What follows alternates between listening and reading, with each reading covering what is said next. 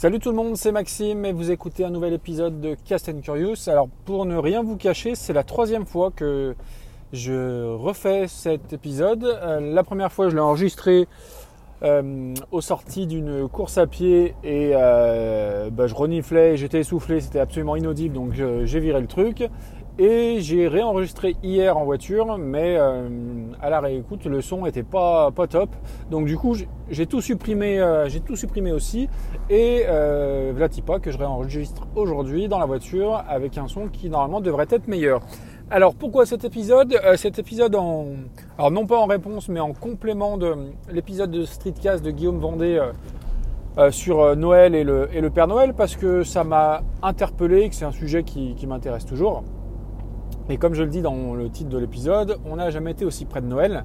Et je ne suis pas forcément toujours en, accord avec ce que, ce que disait euh, Guillaume euh, par rapport au fait de dire ou pas à nos enfants que le Père Noël n'existait pas. Je m'explique. Alors déjà pour euh, recontextualiser un petit peu, tout ça. Alors moi j'ai deux grands frères qui ont 5 et 6 ans de plus que moi. Euh, donc du coup, euh, j'ai eu la connaissance euh, du poteau rose un peu en décalé par rapport à eux, bien évidemment. Mais surtout, au-delà de ça, et avant de parler de la, de la fin de la croyance du Père Noël, moi aujourd'hui, alors même si oui, je suis un grand nostalgique, et vous le savez si vous m'écoutez depuis un certain temps, moi quand on me dit qu'est-ce que tu retiens de ton enfance, la première image qui me vient, c'est Noël, clairement. Euh, et Noël, un Noël déconnecté de, alors je le dis tout de suite, de toute euh, connotation religieuse, dans le sens où euh, mes parents sont athées, nous on l'est, on l'est aussi, et on a toujours envisagé et fêté Noël comme une fête familiale, commerciale certes, mais vraiment en dehors de toute connotation religieuse. Je dis pas que c'est bien, je dis pas que c'est pas bien, c'est juste pour voilà expliquer un petit peu euh, les tenants et les aboutissants. Donc voilà, on a toujours déconnecté la, religion de, ça. Et euh, quand je dis que quand je pense à mon enfance, c'est Noël qui revient, parce qu'on a vécu des Noëls absolument féeriques, fantastiques.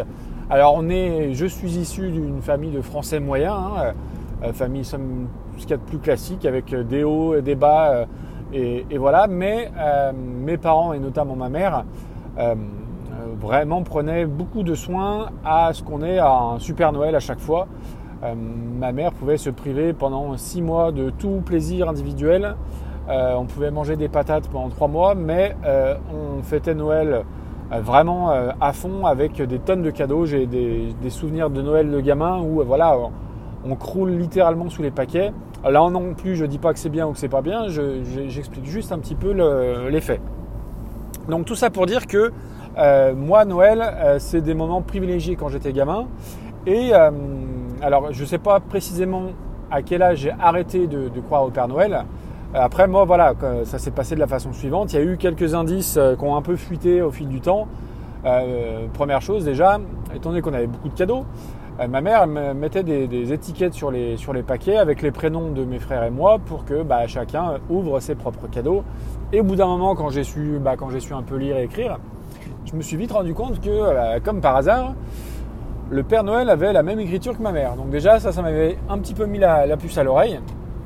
Et deuxièmement, je le disais tout à l'heure, mes frères qui avaient euh, et qui ont toujours 5 et 6 ans de plus que moi, bah, une fois qu'on avait ouvert tous les cadeaux le, 25 au matin, alors bah, déjà ça pouvait prendre du temps vu la tonne de cadeaux qu'on pouvait avoir, mais je les voyais remercier mes parents. Et là, moi je comprenais pas, puisque bah, euh, voilà, c'est le Père Noël, pourquoi il les remercie, je, ne comprends pas trop.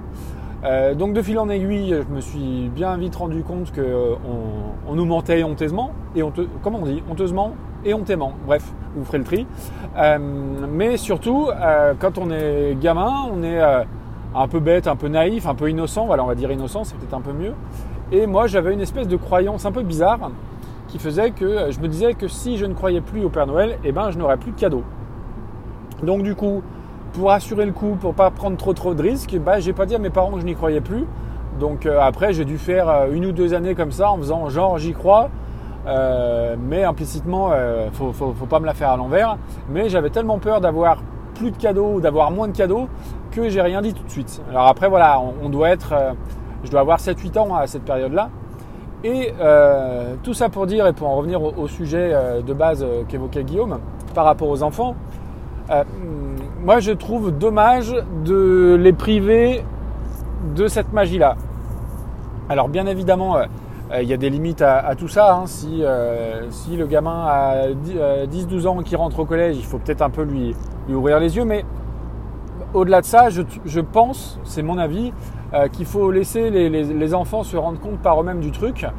Parce que euh, clairement, une fois que euh, on sait que le Père Noël n'existe plus et que, euh, bah, que le Père Noël c'est les parents, on perd clairement de la magie.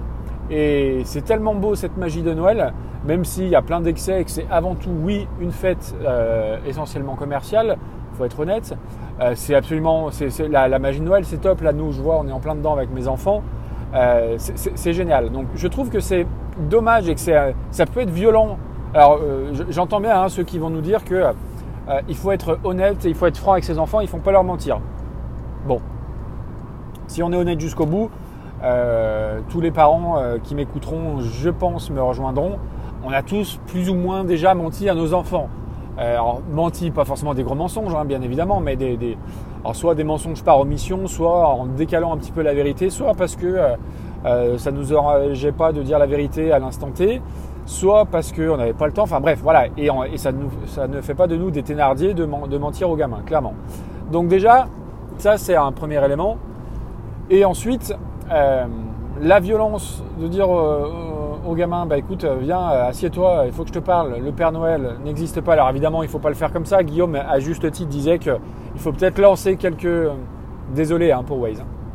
Il faut peut-être lancer quelques quelques débuts de piste aux, enfants euh, pour qu'ils se rendent compte par lui-même. J'en suis pas convaincu. Je, je pense qu'il faut laisser cette croyance-là se dissiper. Euh, chacun, chacun a son rythme. Et euh, preuve en est, alors moi, mon, fils aîné qui a 9 ans, donc je, crois que ça remonte à l'année dernière, où quelques temps après Noël, je ne sais plus pourquoi on est retombé sur cette, discussion-là, il me disait clairement, oui, oui, bah, de toute façon, euh, le Père Noël, euh, il n'existe pas, hein, mais euh, il faut rien dire, hein, parce qu'il y a Lucas, donc Lucas son petit frère. Et je fais bah oui, écoute, c'est très bien, ton, petit frère, il est encore petit, il faut encore qu'il y croit. Et en fait, là où je me suis fait berner, c'est que bah, mon fils n'était pas catégorique, il prêchait le, faux pour connaître le vrai. Donc il nous l'a fait un petit peu à l'envers. Et, et du coup, alors, je m'en veux pas, entre guillemets, de ne pas avoir vu qu'il essayait cette technique-là. Mais euh, du coup, il avait encore un petit doute dans sa tête. Bon, bah, du coup, le doute, il n'y est plus. Mais euh, ça l'a pas empêché euh, bah, de continuer de, fêter Noël et d'apprécier ça encore là aujourd'hui. On est à fond dans les listes de Noël, qu'est-ce que je vais avoir, qu'est-ce que je vais pas avoir, tout ça. Et il nous en a absolument pas voulu de lui avoir menti et il a bien compris comment, comment ça fonctionnait. Donc à partir du moment où le cadre est clair, que alors après il y a peut-être des enfants qui ont besoin d'avoir un petit peu plus d'explications, mais pourtant Dieu sait que mon fils a un mauvais caractère et qu'il aurait pu euh, euh, nous dire là vous m'avez menti, euh, tout ça, vous êtes trop méchant, etc., etc. Mais pas du tout parce qu'il a bien compris que Noël c'est avant tout quand même la fête des enfants et qu'il y croit ou qu'il y croit pas, eh ben il avait des cadeaux, des attentions et on passait des super moments. Donc, donc voilà, ça s'est vraiment très très bien passé. Donc entre guillemets, l'éventuelle peur qu'on peut avoir peur, voire parano de se dire oh là là, mon fils va nous en vouloir parce qu'on lui a, euh, on lui a monté un gros gros mensonge depuis X temps. Bah moi je suis pas, je, n'y crois pas trop. Je, pense que si euh, euh, on échange régulièrement avec ses enfants sur plein plein d'autres sujets, je pense que ça se passe très très bien. Moi j'en ai absolument jamais voulu à mes parents de ça. Je leur en ai voulu de plein de choses à l'adolescence parce que par essence à l'adolescence on est en, rébellion contre la terre entière. Mais euh, le mensonge sur le Père Noël, la petite souris et les cloches de Pâques, clairement, euh, euh, je, pense qu'on fait fausse route si, si on pense que les, gamins peuvent nous en vouloir sur ce plan-là.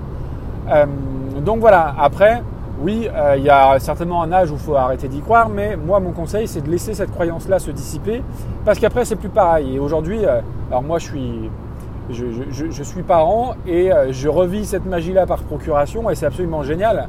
Alors le grand n'y croit plus, mais euh, on est dans les préparatifs de Noël et euh, il y apporte la même intensité et la même dose d'émotion que son petit frère qui est à fond dedans. Et c'est absolument magique que ce soit, euh, bah oui, les catalogues qu'on reçoit, que ce soit, moi je me souviens encore, pourtant j'approche la quarantaine, hein, mais je me souviens parfaitement des Noëls en maternelle où le Père Noël arrivait avec distribution de papillotes en veux-tu, en voilà.